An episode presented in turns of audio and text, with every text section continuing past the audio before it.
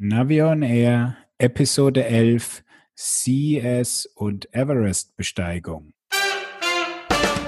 Hier ist eine weitere Ausgabe von Navi on Air, dem Podcast rund um Outdoor-Navigation und smarte Gadgets. Und hier sind eure Moderatoren Thomas Freuzheim von Naviso und der GPS-Radler Matthias Schwind.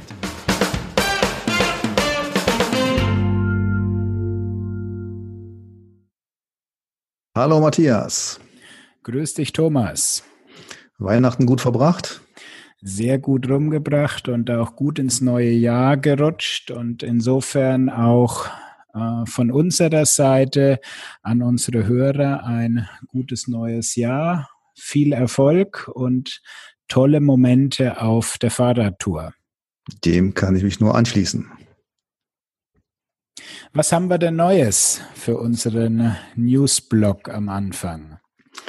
Tja, also eigentlich steht ja alles im Zeichen der CES in Las Vegas und ähm, da bist du ja schon unterwegs gewesen und hast eine Nachricht rausgefischt, die mich gar nicht erreicht hat. Ja, das war das Thema von Bosch, wo, naja, irgendwie scheint so, als ob die Bosch US-Leute vorgeprescht sind und auf den Stand einen kurzen Teaser zum neuen Nyon-Nachfolger zeigen. Ähm, der ist allerdings Stand jetzt noch nirgends ähm, zu finden. Und ich habe auch sofort mal bei Bosch angefragt. Und ja, da kam dann der Großkonzern raus, ja, wir müssen noch intern prüfen, ob wir das Video auch haben können und ob wir es dann zeigen können, wollen, dürfen. Und ähm, ja, die Bürokratie arbeitet. Ja, und was verbirgt sich hinter dem neuen Neon? Eigentlich, ähm, ja, ein Nachfolger. Mehr weiß ich dazu auch noch nicht. Es ist jetzt nur klar, es wird einen geben. Er wird schon im Sommer kommen. Wobei da immer die Frage ist, äh, meinen die im Sommer, also auf der Presseveranstaltung wird er dann offiziell vorgestellt. Auf der Eurobike ist er für alle zu sehen. Und ähm, am Fahrrad beim Händler sehen wir es erst im Frühjahr 2021. Oder wird es wirklich einen Running Change geben, dass ab Sommer der aktuelle Nyon eingestampft wird und eins zu eins einfach mit dem Nachfolger ersetzt wird? Naja, dann warten wir mal auf die Pressemitteilungen von Bosch und ähm, wir sind ja jetzt äh, in Stuttgart. Vielleicht äh, lassen die Bosch-Kollegen nochmal ähm, einen Blick hinter die Kulissen, obwohl ich glaube, da müssen wir auf die offizielle Pressemitteilung warten. So schaut's aus. Und entweder sie sagen, jawohl, wir äh, schieben dieses Video, was auf der CES gezeigt wurde, auf YouTube hoch, oder wenn sie sagen, nein, dann äh, naja, dann hätten wir uns ein Flugticket besorgen sollen, ähm, da reingehen, das Video abfilmen und ähm, dann mal reingucken können. Tja, aber die haben ja auch was anderes ähm, ähm, rausgelassen, nämlich Bosch Smart Glasses und auch eine virtuelle Sonnenbrille, diesmal aber für Autofahrer. Ja, also die Smart Glasses, die kommen ja nicht von der E-Bike-Fraktion von Bosch, sondern die kommen von den ihrer Sensorbude. Und ähm, ja, die haben halt ein Modul entwickelt, was extrem klein ist, was in den Brillenbügel dann eingebaut werden kann und was dann ein, ja, ein, ein Bild projiziert. Und zwar auf die Netzhaut. So wie ich das gelesen habe, ist es nicht äh, das System, was ich in der Raptor-Brille hier habe, das auf einer halbtransparenten ähm, Glasschicht von der Brille das Bild projiziert wird, sondern also ich habe es so verstanden, dass es an dem Glas der Brille reflektiert wird und das Bild wird quasi direkt im Auge auf der Netzhaut erst aufgebaut. Mhm. Also irgendwie muss sich ja sowieso auf der Netzhaut äh, ein Bild aufbauen. Ähm, vielleicht kann man da nochmal nachhaken, aber ich fand es spannend. Allerdings das Bild dieser Brille, die war ja alles andere als Hype. Ja gut, das ist nur eine Demo-Brille, das war eine Alltagsbrille. Ich meine, sie wollten damit halt zeigen, dass es nicht abgespacede Future Technology ist, sondern dass es in prinzipiell jede Brille einbaubar ist und ähm, es ist wirklich sehr klein. Insofern ist es auch in modischen Brillen möglich. Mhm. Ja, ähm, es gab auf der CES ja auch noch dann äh, eine, äh, einen smarten Helm, SafeTech hieß der, da ist aber, glaube ich, nichts wirklich Neues dabei gewesen, also Licht und Kommunikation, das war es dann, glaube ich, auch. Aber was ich schon interessanter fand, war, dass es äh, eine neue Smartwatch gibt, die Sunto 7. Und diese Sunto-Uhr, Sunto ist ja bekannt für seine Outdoor-Uhren, die eher sportbetont sind. Und äh, die Sunto 7 hat jetzt ein Android ähm, Wear-Betriebssystem. So ist es genau. Die haben also das Wear OS heißt ja das ehemalige Android Wear Betriebssystem für die Uhren jetzt, haben die in eine ihrer Sportmodelle eingebaut, haben natürlich ähm, Wert gelegt darauf, dass die Uhr von der Mechanik her alles, was einen so den Outdoor-Sportler erwartet, dass die das aushält. Und ja, man hat dann den Vorteil ähm, der Kombination zwischen der Flexibilität einer Android Wear OS Uhr mit dem gesamten App Store, der hinten dran ist und eben die Expertise von Sunto im Bezug auf Aufzeichnung, Trainingsplanung, Steuerung und was es da im, im Sportbereich eben gibt. Also ich bin extrem drauf gespannt auf die Uhr. Ich habe auch mal mit Sunto Kontakt aufgenommen und äh, muss mal gucken, ob ich ähm, ein Testgerät davon kriege. Mhm. Zwei Dinge bleiben spannend dabei. Auf der einen Seite die Akkulaufzeit. Bei Wear OS ist das ja nicht so ähm, ausgedehnt in der Regel bei den Modellen, die es bisher gibt. Und ähm, äh, auf der anderen Seite die fehlende Anbindung an Sensoren. Ähm, richtig, wobei laut den Informationen, die aktuell da sind, ist die Akkulaufzeit jetzt okay. Also mit einer Apple Watch und Co. Also ein Tag kommt man durch an eine aktuelle Phoenix 6, ähm, die wirklich eine Woche durchhalten kann. Ähm, das wird es eben nicht werden. Aber das liegt natürlich schon größtenteils am Display. Mhm. Also äh, meine Informationen waren so GPS-Aufzeichnung zwölf Stunden, äh, also eine ganze Tages, du hältst dann durch und ohne GPS, aber dann noch deutlich länger. So ist es dann, wären es die 48 Stunden, also zwei Tage. Also ich würde sagen, wenn man es nicht übertreibt und keine Langdistanz im Triathlon mitmachen will, wird man problemlos über den Tag kommen. Mhm. Ja, was ich ganz interessant fand, war, was bei wenigen Gadget-Meldungen äh, äh, ähm, durchkam, war ein neuer Bluetooth-Standard, der uns gerade erreichte. Okay, erzähl und, mir mehr. Mhm. Dieser Bluetooth-Standard, ähm, der heißt dann LE Audio. Ähm, also es gibt zwei verschiedene ähm, Audio-Standards, wenn ich das so richtig verstanden habe. Und der eine wird jetzt ähm, nochmal auf einen stromsparenden Modus umgestellt. Also Bluetooth LE kennen wir ja auch von der ganzen Sensorik ähm, wobei gleichzeitig damit eine verbesserte, ein verbesserter Klang, eine verbesserte Dynamik erreicht wird. Und das, ähm, so sagen die Leute, ist vor allen Dingen für Menschen mit Hörgeräten interessant, dass man mit sehr wenig Energie, sprich kleinen Knopfzellen im Ohr, doch ein sehr gutes Hörerlebnis erhalten kann. Und es wird sogar auf äh, Location-Based Audio Sharing ähm, äh, ausgeweitet. Das heißt also, man kann dann verschiedene Empfänger mit diesem Bluetooth-Standard koppeln. Also man geht irgendwo in einen Raum rein und bekommt dann über Bluetooth einen gewissen Empfänger und äh, wechselt dann die Location und wird dann mit dem anderen gekoppelt. Also das wird, äh, glaube ich, mal spannende Sachen ergeben. Zum Beispiel kann ich mir vorstellen, dass man, äh, wenn man hier unsere unsere Sprachnavigation einsetzt, dass man die eben auch deutlich flexibler einsetzen kann, als es bisher der Fall ist. Klingt auf jeden Fall mal spannend. Muss man sehen, was dann wirklich die Hersteller aus so einem Standard dann basteln. Mhm. Wird also auch erst der Standard äh, im Jahr, also in der ersten Hälfte des Jahres 2020 veröffentlicht, wie es hier so steht. Also das wird noch ein bisschen dauern. Wahrscheinlich erst im nächsten Jahr haben wir dann die Geräte, die dazu passen.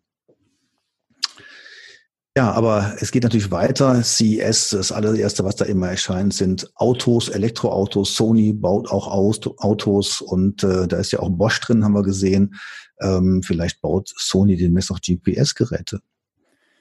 Hatten sie das nicht irgendwie mal versucht? Also, keine Ahnung. Aber das Auto, naja, gut, sie haben halt mal die Top-Liga der europäischen Zulieferer zusammengenommen. Also die, das Chassis baut ja Magna ähm, Österreich, Kanadier und dann eben mit Bosch, Conti und Co.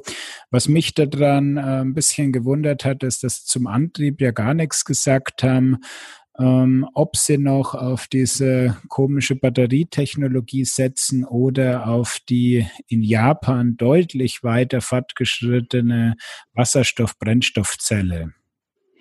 Ja, mit den Batterien, äh, manchmal denke ich auch, da sind wir im GPS-Alltagsbereich äh, weiter als die CES-Novitäten.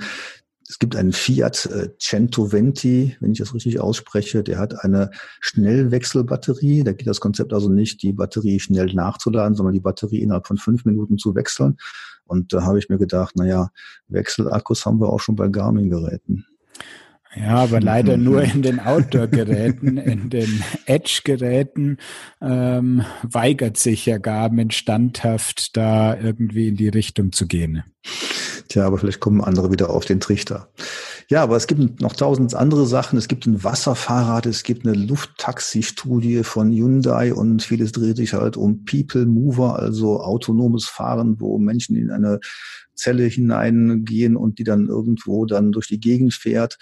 Ähm, es gibt äh, eine rollende Paketstation von Rinspeed. Das wird vielleicht für dich spannend sein. Dann kriegst du deine Pakete dann immer direkt vor die Haustür geliefert. Ja, da gibt's ja schon verschiedene Ansätze in diese Richtung, dass man, wie kriegt man die letzte Meile bei diesen ganzen Logistikgeschichten hin und ja, müssen auch wieder die Logistikunternehmen dann umsetzen, ist natürlich nur eine Sache für die Metropolen. Ja, oder die Randlagen. Kannst dich ja mal anmelden. Ja, interessant fand ich auch dann den Schmusetrend. Also es gibt einen Schmuseroboter und da stand dann irgendwo drin, der merkt sich, wer lieb zu ihm war und der geht dann, äh, der rollt dann auf ihn zu. Oder es gibt Kissen mit einem Katzenschwanz, der sich bewegt, also Kuschelnavis und Handschmeichler. Das wäre so der, sozusagen der neueste Trend in der Navi-Szene. Lass ich jetzt mal so stehen. okay, ja, auch es gibt auch ganz andere Bereiche, zum Beispiel eine intelligente Toilette von der Firma Kohler mit Alexa-Steuerung und Brillenheizung.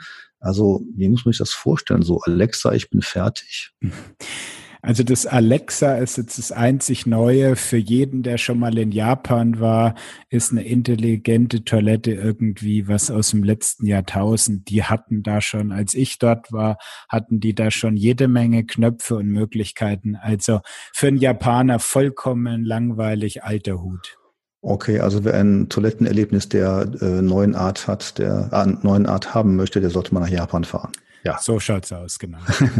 ja, aber Pampers ist auch aktuell dabei, zeigt Sensortechnik in Windeln und äh, da geht's dann offenbar um den Füllstand. Und natürlich gibt's auch eine passende App dazu. Ja, kann man machen. man macht viel durch, ja, eben, das war ja auch der Spruch zur Klobrille. Ähm, ja, gehen wir wieder auf unseren Bereich zurück. Smartphones mit Faltdisplay, das war ja äh, vor einem Jahr noch der große Hype und es gibt auch in der Tat ja schon äh, sehr teure äh, Falt-Smartphones, äh, also Falt-Display-Smartphones. Interessant fand ich jetzt, es gibt von der Firma TCL, die ist ja bekannt dafür, dass sie eher so niederpreisige ähm, Smartphones anbietet oder mittelpreisige, ein 5G-Smartphone und eben auch eins mit einem Faltdisplay. Gut, das Faltdisplay ist mit Sicherheit eine spannende Sache, weil da kann man bei gleichbleibender Transportgröße das Display dann einfach in der Benutzung ähm, vergrößern. Ob das jetzt was für die Fahrradnavigation oder Outdoor-Navigation ist, hm, müsste man in der Praxis mal ausprobieren. Also ich könnte mir schon vorstellen, wenn das bezahlbar ist, dass man gerade auf dem E-Bike dann ähm, so ein aufklappbares Display hat, wo man einfach mehr auf der Karte sieht. Und wenn das Ganze dann noch eine äh, gute Optik hat im Sonnenlicht, dann denke ich, ist das schon eine schöne Sache. Aber auch die Energieversorgung macht Fortschritte. Interessant fand ich da, dass eine Firma den simplen Gedanken hatte, Akkus in Armbändern anzubieten, und zwar die koreanische Firma Jenax. Das war zwar nur eine Konzeptstudie, aber wenn es im Armband Energie gibt, dann ist das klasse für die Smartwatch äh, und nicht zuletzt vielleicht auch für ein GPS-Gerät. Das erste Hören ganz spannend. Auf der anderen Seite, warum sollte ich sozusagen ein, ähm, ein Akku-Pack für mich klingt das jetzt erstmal nur, es ist ein Akku-Pack in Armbandform einfach. Und dann muss ich ja die Energie wieder rüberbringen auf das Gerät, wo ich sie brauche. Oh, ja, wieder der alte Ingenieurspruch, warum machst du das? Weil ich es kann. Hm. Naja, gerade aber die Smartwatches, die brauchen noch äh, äh, Energienachschub, haben wir ja, sehen wir ja einfach dauernd. Also von daher denke ich schon, dass es interessant sein kann. Wenn es um die Displays geht, dann ähm, wird es ja immer hoch aufgelöster 8K-Display, Fernseher.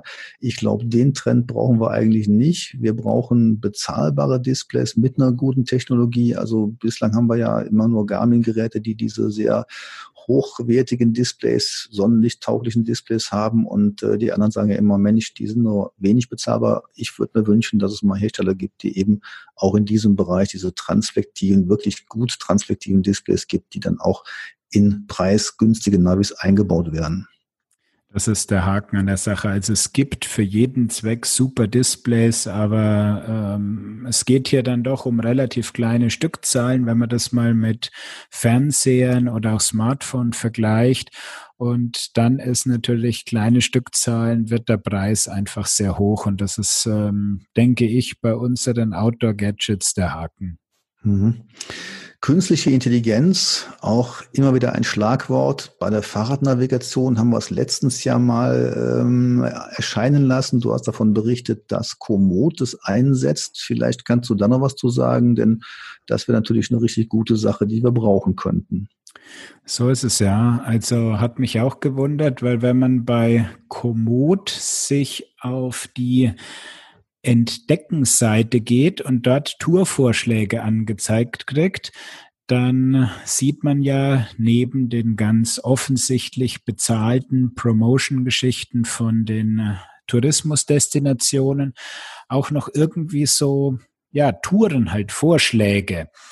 Und da habe ich dann mal den Markus Hallermann gefragt, ähm, da steht ja gar kein Name dabei. Kann ich irgendwie rauskriegen, wer diese Tour eingereicht hat? Weil vielleicht hat derjenige ja auch noch andere coole Touren, die ich auch nachfahren möchte. Und da hat er mir gesagt, ähm, der, da gibt es keinen einzelnen Einsteller oder Hochlader, der diese Tour da reingebracht hat, sondern die haben wir zusammengebaut. Mhm, mhm. Also neu generierte Touren aufgrund der gefahrenen Strecken so. Ja, also das ist irgendwie so eine Mischung zwischen, ähm, es haben jetzt fünf Leute eine Mountainbike-Tour in Südtirol hochgeladen. Die haben zwar alle kleine Abweichungen. Der eine ist in die Hütte abgebogen, der andere hat noch eine Pause an dem Badesee gemacht. Dann wurden noch irgendwelche Highlights definiert und ähm, irgendwie aus den ganzen Informationen baut dann Komoot aktuell schon eine vorgeschlagene Tour zusammen und versucht auch noch solche Ausreißer wie zum Beispiel zu irgendeinem Gasthaus oder zum Badesee, die auch noch ähm, rauszurechnen. Also automatische Wegrechnung von Pinkelpausen. Auch das, ja. ja, ich glaube, da müssen wir den äh, Markus nochmal intensiver fragen. Da äh, denke ich auch mal, dieses ganze Thema Routing, wie das funktioniert, da sollte man mal vielleicht einen eigenen Podcast-Schwerpunkt äh, zu machen.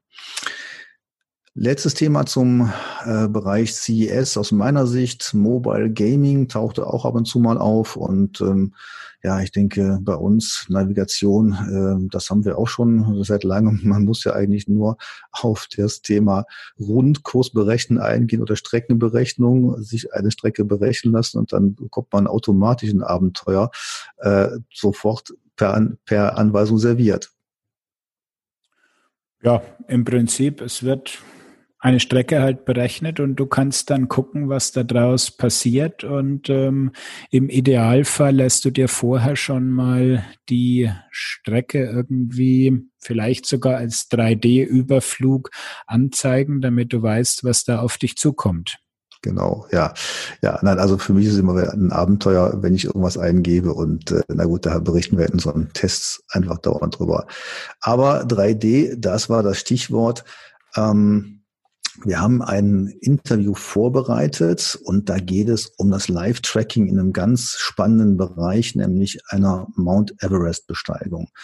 Und äh, diese Everest-Besteigung ist insofern was Besonderes, weil sie gerade jetzt stattfindet, also dann, wann eigentlich niemand auf den Everest geht, im Winter. Es soll die Erstbesteigung werden, alleine, ohne Sauerstoff, im Winter eben von einem Bergsteiger aus Deutschland, Jost Kobusch. Und ähm, ich war ganz überrascht, ähm, denn ich habe ihn äh, im letzten Jahr ähm, erlebt. Ich habe ihn ähm, bei einem Abendessen mal kennengelernt. Er hat dann schon von solchen Projekten berichtet, aber dass es jetzt so umgesetzt wird, das war dann doch die Überraschung.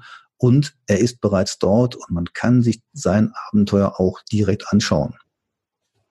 Ja, bevor wir da weiter drüber erzählen, würde ich sagen, hören wir da einfach mal rein. Ja, ich bin verbunden mit Florian Mädler von 3D Reality Maps. Hallo Florian. Hallo, Servus. Florian, vielen Dank erstmal, dass du uns so kurzfristig zur Verfügung stehst. Wir hatten erst gestern miteinander gemailt, heute bist du schon dabei und äh, ich habe auch durch deine Hinweise ein ganz spannendes Thema entdeckt. Winterbergsteigen und zwar ganz krass am Mount Everest. Ja, ganz genau. Da ist gerade ein junger deutscher Alpinist unterwegs, der da ganz neue Wege beschreiten möchte. Ja, ihr seid dabei und der Witz ist, ich kenne ihn auch. Jost Kobusch stammt gar nicht mal aus dem Süddeutschen, sondern aus Bielefeld und äh, ich habe ihn letztes Jahr mal kennengelernt, weil er mit dem Spot Satelliten Messenger unterwegs ist. Und äh, wir haben mal einen Abend gemeinsam verbracht auf Einladung des Unternehmens, was sich jetzt mit Spot beschäftigt, äh, Variotech. Und dann haben wir zusammengesessen und ich fand es äh, war ein sehr unaufgeregter, sehr selbstbewusster äh, Mensch, ähm, aber sehr sympathisch. Und der ist jetzt in der Tat äh, am Mount Everest und versucht jetzt die Erstbesteigung im Winter zu machen. Ja, ganz genau. So, und was habt ihr damit zu tun? Ähm, ja, genau. Der Jost ist auf uns zugekommen, ähm, weil wir in der Lage sind, ein Live-Tracking durchzuführen. Wir haben ja diese interaktive, dreidimensionale und fotorealistische ähm, 3D-Karte online auf unserer Seite everest3d.de. Ähm, die ist aus Satellitenbildern generiert und ähm, womöglich die höchst aufgelöste Karte, die es vom Everest so gibt. Und anhand dieser Karte konnte der Joost natürlich super seine Route planen, die er vorhat. Und zusätzlich bieten wir eben dieses Live-Tracking an, sodass man seine eigene Position stets in dieser 3D-Karte sieht und man eben von daheim dann zuschauen kann, wie der Fortlauf von seiner Expedition so ist. So, und jetzt müssen wir den Schleier mal ein bisschen lüften. 3D Reality Maps, das kennt, glaube ich, nicht jeder in Deutschland. Die Süddeutschen, die werden da wahrscheinlich besser im Thema sein, weil ihr sitzt ja bei München und habt äh, einen ganz großen Teil des Alpenraums in 3D-Luftbildern kartiert. Habt also einen Riesenschatz von toll aufgelöster Kartografie. Ganz genau. Also wir kommen äh, eigentlich aus der Autonavigation und haben eben auch ähm, diverse Apps schon gemacht für die Autonavigation in den Alpen und ähm, genau, und eine App eben auch für den Everest. Mhm. Wenn man den Everest jetzt sich mal anschauen will, man kann ja, und das ist das Tolle dabei, man kann jetzt live verfolgen, wie dieser Jost Kobusch dann den Everest besteigt. Also den Link, äh, den werden wir natürlich auf äh, unseren Show Notes veröffentlichen. Bei mir hat's gerade mit dem Firefox-Browser ein bisschen gehakelt, aber wenn das also nicht funktioniert, äh, einfach mal den Chrome benutzen und dann ähm, braucht man ein bisschen Geduld, einen kleinen Augenblick und dann geht eine Karte auf und dann sieht man eben den Mount Everest hoch aufgelöst. Wie kriegt man solche Bilder zustande? Ja, in dem Fall sind es äh, hoch aufgelöste Satellitenbilder ähm, und ähm, die haben wir durch fotogrammetrische Prozesse in 3D ähm, ähm, ja, verrechnet, sodass wir dieses hoch aufgelöste 3D-Modell haben. Ähm, ist ein höher aufgelöstes 3D-Modell als Googles eben hat Google hat da 20 bis 30 Meter Auflösung und wir haben hier am Everest, glaube ich, zwei Meter Auflösung. Und ähm, da hat eben auch das 3D-Modell dieselbe Auflösung. Also nicht nur die Luftbilder, sondern das 3D-Modell, das drunter liegt, das Höhenmodell, hat dieselbe Auflösung. Ähm, weshalb die Karte dann so fotorealistisch wirkt. Okay, also man muss sich das so vorstellen, ihr habt super genaue Fotodaten von Satellitenbildern, da kann Google also nicht mitkommen und ihr habt nochmal super genaue Höheninformationen dahinter gelegt. Genau, also was uns hauptsächlich zu Google unterscheidet, sind, dass wir die Höheninformationen viel detaillierter haben in größeren Bereichen. Google fängt jetzt da langsam an auch, ja. Ähm, allerdings, ja, wie gesagt, haben wir den großen Teil der Alpen inzwischen in der Qualität vorliegen und eben auch den Mount Everest. Mhm. Also das, was wir hier am Mount Everest sehen, das könnte man genauso für die Alpen dann auch äh, nachvollziehen mit euren Apps. Ganz genau. Das ist dieselbe Technologie. Also wir haben in den Alpen arbeiten wir nicht mit Satellitenbildern, weil da ist es möglich, mit dem Flugzeug schon niedrig drüber zu fliegen. Da arbeiten wir mit Luftbildern vom Landesvermessungsamt zum Beispiel oder vom Deutschen Zentrum für Luft- und Raumfahrt. Die, da werden dann die Luftbilder in 3D ähm, prozessiert. Genau. Das sind wirklich zweidimensionale Bilder, aus denen dann letztendlich ein 3D-Modell entsteht. So, und jetzt, wenn man sich das Bild mal anschaut, ich klicke da gerade so ein bisschen drin rum, dann sieht man ja eine Strecke, also einen Weg, der die Strecke zum Mount Everest-Gipfel darstellen soll. Wie kommt denn der da rein?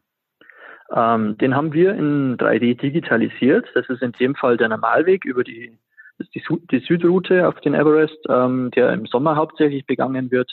Und den haben wir da eben eingeblendet, um zu visualisieren, wo da der Normalweg hochführt. Das ist allerdings nicht der Weg, den Joost einschlagen wird. Mhm, ja, und jetzt sieht man auf dieser Karte so einige Punkte. Das sind äh, violette Punkte oder auch orange Punkte. Was hat es denn damit auf sich? Ähm, die Punkte, ähm, das sind die Standorte, die uns der Joost übermittelt hat. Der Joost selbst hat ein, einen Spot-Tracker bei sich mit dabei auf Expedition und kann immer, wenn er möchte, ähm, uns seine Position freigeben. Und diese Position wird über Satelliten an uns dann übermittelt und wir können das ähm, in unserer 3D-Karte dann einblenden. Und so sieht man eben äh, seinen Wegverlauf, sofern er eben Punkte versendet ähm, und eben seinen Standort, wo er gerade mhm. ist. Mhm. Also schon eine tolle Sache, da sind jede Menge Punkte drin. Wenn man dann mal so mit der Maus drüber geht, dann sieht man äh, zum Beispiel hier 6. Januar 2020, also vorgestern, wo er da war. Man sieht seinen aktuellen Standort mit einem J einem großen rot umrandeten, aber man merkt auch, aha, da liegen einige Punkte schon vor ihm. Der ist also nach vorne gegangen äh, und was hat er da gemacht?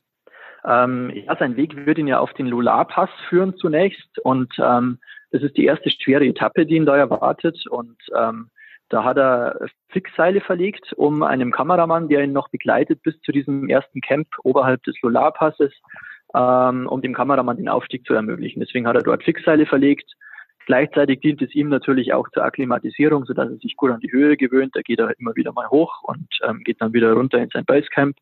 Ähm, genau. Und ja. Mhm.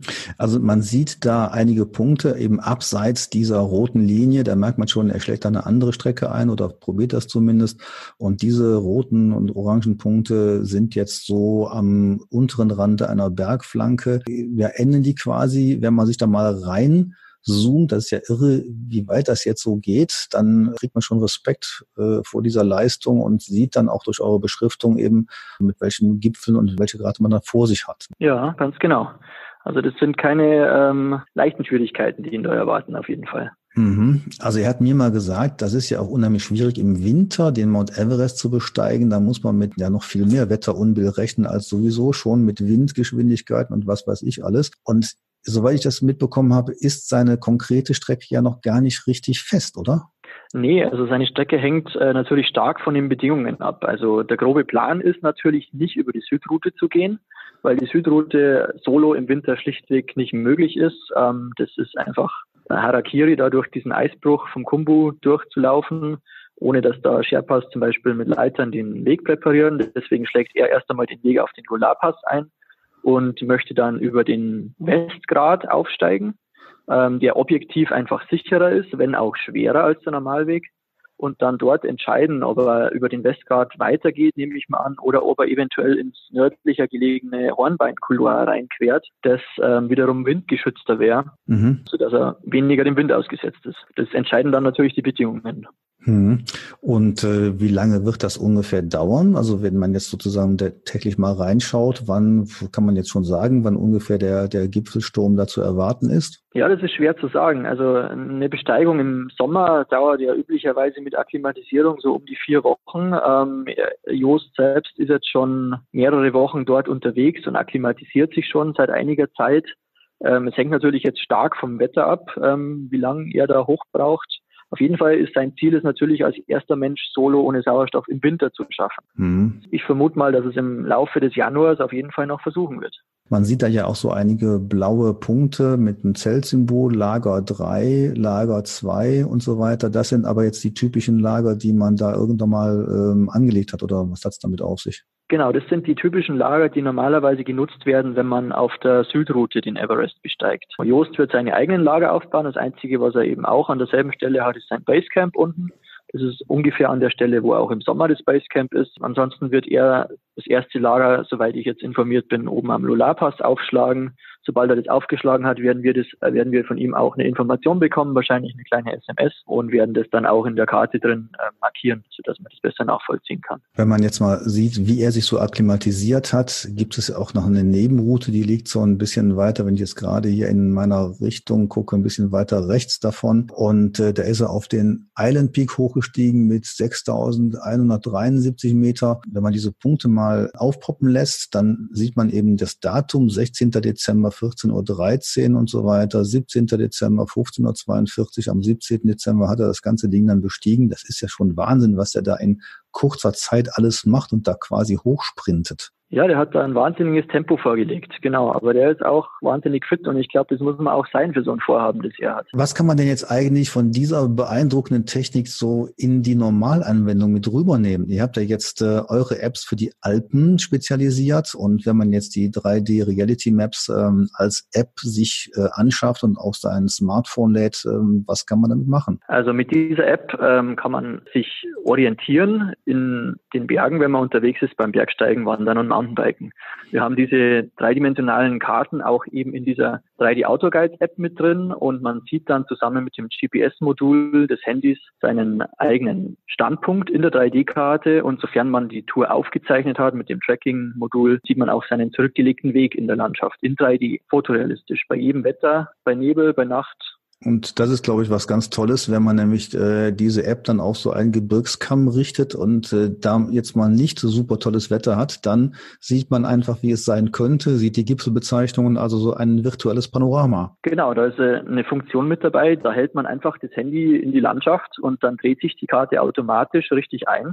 Und ich sehe bei jeden Bedingungen einfach ähm, die Berggipfel vor mir, inklusive Beschriftung und die Wege, die darauf führen. Also es ist eine Art Augmented Reality Funktion, die vielleicht sogar noch einen Ticken drüber hinausgeht, weil es eben nicht nur die aktuellen Verhältnisse zeigt, sondern die bestmöglichen Verhältnisse. Tourenauswahl. Ihr habt ja auch eine Kooperation mit dem Roter Tourenverlag. Und ähm, wenn ich das richtig sehe, dann, wenn man diese Bezahl-App nimmt, dann bekommt man auch die ganzen Tourenvorschläge von denen. Ganz genau. Also wir haben äh, knappe 4000 äh, Tourenvorschläge vom Bergverlag Rother mit drin. Das sind qualitätsgeprüfte Touren, was uns sehr wichtig ist, dass eben nicht jeder Mann seine eigenen Touren da reinstellen kann, sondern dass wirklich qualitativ hochwertige, gut recherchierte Touren mit drin sind. Wem das nicht reicht, der hat immer noch die Möglichkeit, selbst GPX-Tracks aus dem Internet herunterzuladen und die mit wenigen Klicks in die App zu importieren. Mhm. Also eine Tourenplanungs-App mit äh, individuellen Ladefunktionen. Ich habe es auch mal versucht, fand es richtig klasse. Und ähm, was macht man eigentlich, wenn man jetzt so als Mittelgebirgler nicht im Alpenraum ist? Nutzt dann eure App auch noch was? Es macht auf jeden Fall Spaß. Also selbst wenn man nicht hier unterwegs ist, ich ertappe mich auch immer wieder daheim bei schlechtem Wetter, nimmt man sich die App, schaut einfach sich seine Lieblingsregionen nochmal in 3D an. Es gibt ja auch eine Version für einen Computer, ähm, den 3D-Tourenplaner, der als äh, Webkarte bei uns auf der Homepage aufzurufen ist, ähm, wo man sich das Ganze am PC nochmal anschauen kann. Größer natürlich. Das Ganze ist auch vernetzt mit der App, sodass ich meine Touren hin und her synchronisieren kann und einfach am PC nochmal anschauen kann. Ähm, es ähm, macht auch richtig Spaß bei schlechtem Wetter oder auch wenn man mal weiter weg ist von den Bergen. Genau. Und ihr habt ja auch dann äh, OpenStreetMap-Karten äh, in den Gebieten, wo ihr keine 3D-Reality-Maps habt. Äh, das heißt, man ist jetzt nicht verloren, wenn man gerade mal außerhalb der Gebirgsregion sich orientieren möchte. Ganz genau. Wir haben eine mitteleuropaweite Topokarte mit dabei, genau. Was kostet die App jetzt? Da ist ja die äh, Grundversion ist ja kostenlos und dann äh, gibt es die Bezahlversion. Die Grundversion, mit der kann man ähm, alle Karten einfach schon mal ähm, entdecken und ähm, online streamen natürlich nur ohne die GPS-Funktion und die Bezahlversion hat dann einige Funktionen eben dabei, wie Offline-Karten und die ähm, GPS-Funktion und die kostet dann ab 4,99 aufwärts dann für eine Woche eben 4,99 als Abo. Damit verbunden ist natürlich auch, ähm, dass man den Tourenplaner als Premium-Version nutzen kann. Als ich mit euch mal auf der Messe gesprochen habe, da habt ihr mir auch spannende Geschichten erzählt über Bergrettung, äh, dass ihr euch auch da in diesem Bereich bewegt, also mit den Bergrettungen zusammenarbeitet. Und äh, da gibt's jetzt ja auch eine ganz aktuelle Beobachtung vom Hochvogel von dem Berg im Allgäu, der ja als Matterhorn des äh, Allgäus bezeichnet wird, wo ja ein Bergsturz droht. Ja, genau, am Hochvogel. Ähm, da tut sich am Gipfel oben eine wahnsinnig große Kluft auf. Die bewegt sich auch sehr stark, sehr schnell Richtung Tal und man sieht auch vermehrte Risse. Ähm, da drohen dann mehrere hunderttausend Kubikmeter Material ins Tal zu stürzen, auf der Südflanke Richtung Österreich runter. Und wir analysieren das Ganze. Wie macht man sowas? Ähm, wir waren jetzt mehrmals oben, wir sind mit dem Hubschrauber hochgeflogen ähm, auf den Gipfel und haben dort Drohnenbefliegungen durchgeführt, sodass wir viele, viele tausend Fotos vom Gipfelbereich gemacht haben, 2D-Fotos mit unserer Drohne und haben das wiederum mit derselben Technologie wie unsere anderen 3D-Karten in 3D prozessiert ähm, und kriegen so hochgenaue 3D-Modelle mit einer Auflösung von bis zu einem Zentimeter. Und das haben wir mehrmals hintereinander gemacht, im Abstand von mehreren Monaten und ähm, dann Differenzmodelle gerechnet. Und so kann man natürlich die Bewegungsvektoren am Berg visualisieren und analysieren. Und so haben wir herausgefunden, dass sich größere Bereiche vom äh, Berg einfach ins Tal bewegen. Aber jetzt einen ungefähren Zeitpunkt, wann das so stattfinden wird, den kann man jetzt noch nicht voraussagen, oder? Ja, das ist schwer zu sagen. Wir machen die Messungen zusammen mit der TU München. Ähm, die machen Messungen im Millimeter- und Submillimeter-Bereich. Wir machen die Messungen im Zentimeter-Bereich und wir erwarten uns einfach, dass wenn dieser Bergsturz stattfinden wird, dass sich Tage oder Stunden vorher die Sachen deutlich beschleunigen werden einfach, dass sich die Bewegungen nicht mehr im Zentimeter-Bereich dann stattfinden, sondern dass sie mehrere Zentimeter oder Dezimeter dann sind, sodass man dann wirklich erwarten kann, so jetzt passiert es bald. Also wie am Vulkan sozusagen, der dann anfängt zu brodeln und äh, dann zu rumpeln, das erwartet man da in irgendeiner anderen Form wohl auch. Ganz genau, so in etwa kann man sich das vorstellen. Aber live darüber informiert zu werden, das ist wahrscheinlich noch nicht möglich. Ja, doch. Die TU München ähm, hat oben am Gipfel Geräte installiert, die live ihre Daten nach München senden. Ähm, Problem war nur, dass durch Blitzeinschläge mehrmals die Gerätschaften zerstört wurden da oben, weshalb das, glaube ich, nicht ganz ähm, solide funktioniert hat. Aber ja, das ist super spannend. Florian, dir zunächst mal herzlichen Dank. Ich wünsche dir eine schöne Saison und wir wünschen dem Just, dass er heil ankommt und auch heil wieder runterfindet. Und das Ganze können wir jetzt ja eben dank eurer Technologie wunderbar nachvollziehen. Ja, ich sage auch vielen Dank und alles Gute soweit. Also, dann bis demnächst. Tschüss. Servus, ciao. Ja, und Matthias, fandest du es spannend? Waren extrem spannende Punkte dabei und da sieht man auch sehr gut ähm, dieses Thema der Track-Aufzeichnung, wie das dann bei solchen Touren wirklich gut funktioniert und man sehr schön auf dieser Karte erkennen kann, wo der Mensch da gerade unterwegs ist. Mhm. Man sollte natürlich noch erwähnen, dass man auf dieser Karte nur einen einzigen oder wenige Tracks so sieht, die jetzt nicht von ihm kommen, sondern vorher angelegt worden sind. Und das, was er macht, ist ja eigentlich nur seine Position ab und zu durchgeben. Auch nicht regelmäßig, sondern er macht es nur dann, wenn er äh, meint, äh, gerade einen Punkt erreicht zu haben oder eine Nachricht senden möchte. Also er schickt uns quasi einzelne Positionen, aber am Bildschirm kann man dann genau sehen, wann der dort war. Richtig, also es wäre keine große Kunst hier, malen nach Zahlen die einzelnen Punkte zu verbinden. Und ähm, da erkennt man schon sehr einfach die Route, die er gegangen ist. Und ähm, ich habe ein bisschen da reingeguckt. Ähm, wenn er die Tourdatenübermittlung aktiv hat, dann sendet er sogar im 10-Minuten-Takt. Ja, das hat man ja bei seiner äh, Tour gesehen, bei seiner Akklimatisierungstour. Ähm, aber ansonsten, glaube ich, ist er schon sparsam und er weiß ja auch noch nicht, wo es lang geht. Also das ist ein super interessantes Thema, wo man ab und zu mal reinschauen sollte, damit man dann wirklich mitbekommt, welche Strecke nimmt er ähm, und äh, wie, wie schreitet dann diese Besteigung voran?